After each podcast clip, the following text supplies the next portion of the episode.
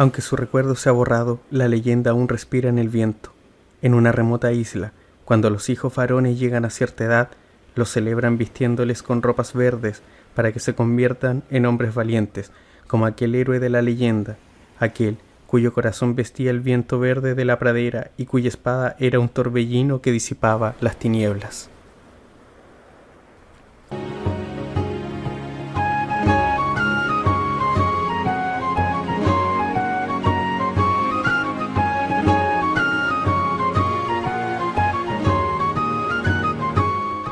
Hola a todos y a todas, sean bienvenidos a una nueva cápsula, la tercera en esta modalidad. Como ya saben, estas entregas están destinadas a hablar y conversar sobre juegos que tal vez no hemos jugado en conjunto con Marcelo, de manera de poder abarcar la mayor cantidad de títulos posibles para entretención y deleite suyo. En la entrega de hoy hablaremos de un título perteneciente a una saga icónica dentro del universo de los videojuegos, y que se ha consagrado dentro de la industria, ya que posee títulos memorables y emblemáticos. Y estamos hablando de una de las entregas de The Legend of Zelda, específicamente The Legend of Zelda The Wind Waker. Me parece que todos los que nos hemos llamado gamer alguna vez hemos jugado o hemos conocido algún título de esta saga, ya que ha recorrido la mayoría de las consolas de la gran N, o al menos conocemos a sus personajes, mecánicas y nos podemos hacer una idea de su trama o de lo que se tratan. Y para quienes no estén familiarizados con la saga, les podría explicar en breves palabras que esta es la aventura de Link, un guerrero legendario dentro de la industria en una contienda interminable por salvar a la princesa Zelda de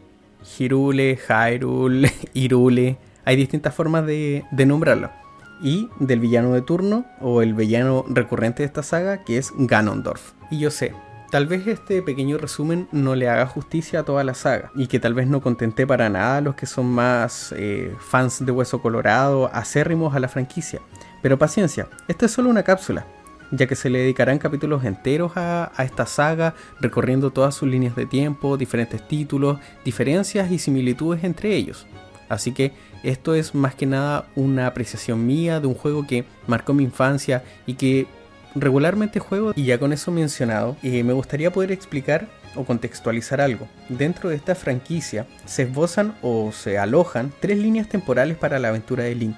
Este juego particularmente se ubica en la línea temporal en donde Link logra derrotar al villano de la saga, Ganondorf. Ya con esto dicho, podemos comenzar a hablar de esta entrega, que al menos para mí es memorable. Esta entrega se encuentra ubicada cientos de años luego de los sucesos de Ocarina of Time, y cuenta con una secuela directa estrenada para la consola portátil de Nintendo, la Nintendo DS, titulado The Legend of Zelda The Phantom Hourglass. Ya con el juego presentado, algunos datos entregados y un poco de contexto, pasemos a hablar entonces de su historia, para que a quienes no lo conozcan puedan conocer el juego o sepan más o menos de qué trata o de qué va. El juego comienza dándonos el contexto de las Islas del Mar, en donde alguna vez existió un reino próspero en el cual tenía eh, un poder dorado el cual fue robado por Ganondorf, el cual lo usaría para propagar la maldad y la oscuridad por todo el, reino. Todo esto hasta que un, joven vestido de verde lo, lo, derrotó. Posterior a eso nos centramos en Link, el cual vive en la isla de Intia con su hermana Abril y su abuela. Todo marcha bien hasta que divisamos o vemos un pájaro gigante llamado Kranos, con una chica en sus garras siendo perseguido por un barco pirata. Este barco consigue derribarlo, a él junto con la chica, la cual se llama Petra. Enseguida, como los héroes que somos, nos dirigimos en su ayuda, pero luego de ayudar, el pájaro eh, secuestra a nuestra hermana y se dirige hacia la isla del diablo, que es una isla súper aterradora, bien estereotipada de lo que es algo maligno. Nosotros llegamos hasta la isla, pero antes de poder salvar a Abril, que es nuestra hermana, esta es llevada por Kranos, eh, este pájaro gigante, ante una figura que ordena arrojarnos al mar. Luego de estar inconscientes, somos rescatados por un barco parlante, el cual en español se llamaba el Mascarón Rojo, el cual nos explica que esta figura misteriosa es Ganondorf y que existe la posibilidad de derrotarlo, pero antes debemos dirigirnos a la isla del dragón. Una vez ahí debemos obtener uno de los distintos orbes que nos ayudarán en la historia. Este es el, recurso a conseguir para poder derrotar esta vez al villano. Recordemos que la mayoría de los videojuegos tienen eh, un objeto, algo místico, algo mágico que debemos conseguir y obtener para potenciar nuestras habilidades o obtener algún bonus para poder derrotar por fin al villano antes de hacerlo desde un comienzo que obviamente vamos a salir perdiendo. Luego de recorrer la isla, hablar con ciertos personajes, nos toca enfrentarnos con el primer jefe del juego, el cual es una especie de artrópodo gigante de fuego que está atormentando a un dragón llamado Balú, que es el guardián del orbe que debemos conseguir para poder eh, derrotar a Ganondorf. Esta lucha es particularmente buena, ya nos va presentando lo que puede hacer gráficamente el GameCube y lo que se nos va a presentar a lo largo de la historia, ya que este juego rebosa de buena animación, de colores, de eh, experiencias gráficas súper súper atrapantes. En dificultad, este jefe puede ser algo confuso en un momento, pero no imposible. Sin lugar a dudas es un enfrentamiento súper memorable. Es en este punto de la historia donde nos entregan igualmente la batuta de los vientos, y que es de según lo que recuerdo, uno de los últimos elementos musicales vistos en la franquicia, y luego de derrotarlos podemos obtener el primer orbe. Esta batalla la recuerdo con particular cariño, porque en un principio no, no supe cómo derrotar a este, a este artrópodo, que es como una especie de escolopendra o cien pies de fuego que está tirándole la cola a Balú, al, al dragón. Y recuerdo que me costó mucho en un principio encontrar la manera de, derrotarlo. Sé que ahora, o las personas que se hayan enfrentado a este jefe digan, no, pero la mecánica era súper simple o súper evidente, pero en su momento me costó mucho y por eso mismo lo disfruté y lo recuerdo con tanto cariño.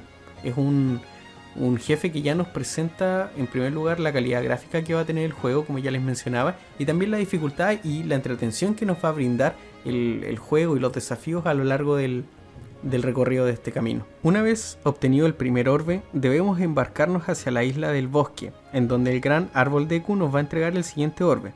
Tenemos que enfrentar a algunos enemigos y resolver algunas pequeñas misiones dentro de esta isla, para luego poder acceder a, la siguiente batalla con el, segundo jefe del juego, lo cual es una, una planta, como una especie de Venus atrapamosca que se llama la vilipéndula. Es una batalla un tanto musical, por así decirlo, y que nuevamente nos sorprende con muchos colores, eh, muchas animaciones, pero es una, batalla un poco simple. La derrotamos de hecho con el boomerang, que es la, arma que nos entregan en esta isla y que según lo que entendí más tarde en, en algunos videos que vi, había una manera súper súper fácil de derrotarla encontrando como una especie de agua sagrada en uno de los ríos. La tomábamos con un frasquito, me acuerdo, y en, el video, no que lo haya hecho. Yo, yo sí la derroté con el boomerang y simplemente arrojando el agua eh, se moría de inmediatamente. Eh, la batalla podía durar segundos en ese momento. Es una batalla simple, pero en la que hay que estar muy atento a todos los tentáculos que tiene esta planta, todo lo que nos lanza, lo que nos arroja y la mecánica en donde tenemos que acercarnos demasiado para poder aceptar ciertos golpes y poder ir quitándole la vida hasta por fin derrotarla. Una vez derrotada ya podemos eh, acceder al, siguiente orbe, el segundo en esta lista, y presenciamos también un, concierto de los, de los que para quienes no sepan son como una especie de hojitas animadas que están a lo largo de los juegos de The Legend of Zelda y me acuerdo que la última vez que los vi fue en Breath of the Wild. Te iban entregando ciertas bonificaciones y mejoras para eh, la salud de Link y para la, defensa. Y el último orbe lo obtenemos luego de que Yabu nos lo entregue en una cueva en donde hablamos con él luego de conseguir el, objeto, el ítem de las bombas. Tenemos que destruir como una especie de pared en, una, en la ladera de una montaña para poder acceder a él. Ya con los orbes en nuestro poder debemos colocarlos en unas estatuas distribuidas en el mar en forma de triángulo. Al colocarlos se aprecia el símbolo de la trifuerza, y desde las profundidades del mar emerge la torre de los dioses. Superando las pruebas de los dioses, que son típicas pruebas laberínticas y puzzles, eh, para poder comprobar nuestro valor, derrotamos al Deus Probator, que no es un jefe como tal, sino que es como una especie de sistema de defensa que tiene el castillo. Es como una especie de máscara prehispánica de tipo maya, el cual cuenta con un, un diseño súper parecido a lo que son estas máscaras que usaban aquellas culturas. La lucha que tenemos con él me recordó mucho a la lucha que teníamos contra el Bongo Bongo en Ocarina of Time. Y ya poco después en el castillo de Hirule, Hyrule, Irule, ¿cierto? Las maneras de poder llamarlo, que estaba sumergido, obtenemos la espada maestra. El arma que es emblema del legendario guerrero, pero con ella no podemos derrotar a Ganondorf todavía, debido a que la espada ha perdido su poder. Ya hay como que recuperar todos sus poderes y las habilidades que tenía pero al menos eh, somos capaces de destruir por fin a este pájaro desgraciado de Kranos que nos viene atormentando a lo largo de la, de la historia y que gracias a él comenzó toda este, esta odisea en la, en la isla del diablo. Nos enteramos de que Tetra, nuestra compañera, posee la, un fragmento de la Trifuerza. Al no poder derrotar a Ganondorf, el mascarón rojo nos saca de ahí y nos revela de hecho que el antiguo rey de, de Hirule, Hyrule, le entrega otro fragmento de la Trifuerza a Tetra, convirtiéndose ella en la princesa Zelda. Nos enteramos de que la espada maestra ya no posee su poder debido a que los sabios que le rezaban han sido asesinados y debemos encontrar a sus descendientes. Cumplida la tarea, nos dirigimos a unas islas, empleamos las canciones de la sabiduría de la tierra y el aire y a la par de derrotar a dos jefes más, Fati Triputis y Vermunis, podemos por fin restaurar la fuerza de la... Posterior a eso tenemos la batalla final con Ganondorf, en donde podemos ver una de las formas más cabronas que he visto de acabar con él, empleando un salto y clavándole la espada maestra en plena frente, petrificándolo bajo el mar, finalizando esta historia con la búsqueda de Link y Petra por nuevos parajes para fundar un nuevo Hirule, Hyrule o Iruli. Finalizando con la historia, ahora pasamos a hablar un poco de la jugabilidad de este título. La jugabilidad es prácticamente la misma que la vista en la entrega de Ocarina of Time, y para quien no esté familiarizado será muy fácil acostumbrarse y poder avanzar. En lo personal, tuve ciertos desafíos en el uso de las melodías que se entonaban con la batuta de los vientos. La movilidad es bastante buena, si es que eso dice algo, pero es que no se siente a tirones y la respuesta es inmediata. Si acaso se pudiera criticar algo, sería que en algunas ocasiones cuesta un poco posicionar la cámara para luchar contra algunos enemigos. El uso de las armas no es tan complejo, contamos con varias y con varias herramientas que nos ayudarán también en nuestra aventura. No es un Breath of the Wild, pero al menos hay variedad. La clásica espada y escudo, arcos, bombas, una garra para poder escalar y balancearse, además de una hoja de EQ para planear en ciertas partes del juego. Este título corresponde a la onceava entrega de la saga. Fue lanzado para la Nintendo GameCube en el año 2003, contando con una secuela lanzada el año 2007 para la Nintendo DS y un remake lanzado el año 2013 para la Wii U, el cual elevaba aún más el apartado gráfico de este juego. Si hablamos de los aspectos técnicos, aquí nos encontramos con más de lo mismo. El juego cuenta con una calidad gráfica exquisita, brindándonos una experiencia visual muy disfrutable, entregándonos gráficos con texturas suaves, un contraste de colores gratos entre las tonalidades azules que apreciamos con el paisaje acuático, en contraposición a los eventos de acción cargados de tonalidades rojas y naranjas. El aspecto general de todo el juego, con aires caricaturescos, lo hace muy agradable de jugar. A mí me dio la sensación de que la dificultad era menor en algunas ocasiones solo por ver las cosas de forma más agradable, gracias a este estilo. Quizás efectivamente la dificultad era menor y no me pude dar cuenta. En el apartado musical nos daremos cuenta de inmediato que la mayor parte del OST tiene notas que nos recuerdan a canciones piratas relacionadas con el mundo marino y la vida en alta mar, que quizás es algo obvio por la temática del juego, pero es digno de mencionar. Compuesta por cuatro personas, las canciones cuentan con influencias irlandesas y andinas, contando con 130 canciones contenidas en dos discos en caso de querer obtener solo el OST del juego. Es muy interesante ver la cantidad de expresiones faciales y detalles que se aprecian en el juego, el aspecto pulcro y limpio que consiguió el estudio de animación y el personal involucrado en el desarrollo de este juego es simplemente magistral. Siendo todo esto llevado al siguiente nivel en todo aspecto en su versión remake para la Nintendo Wii U.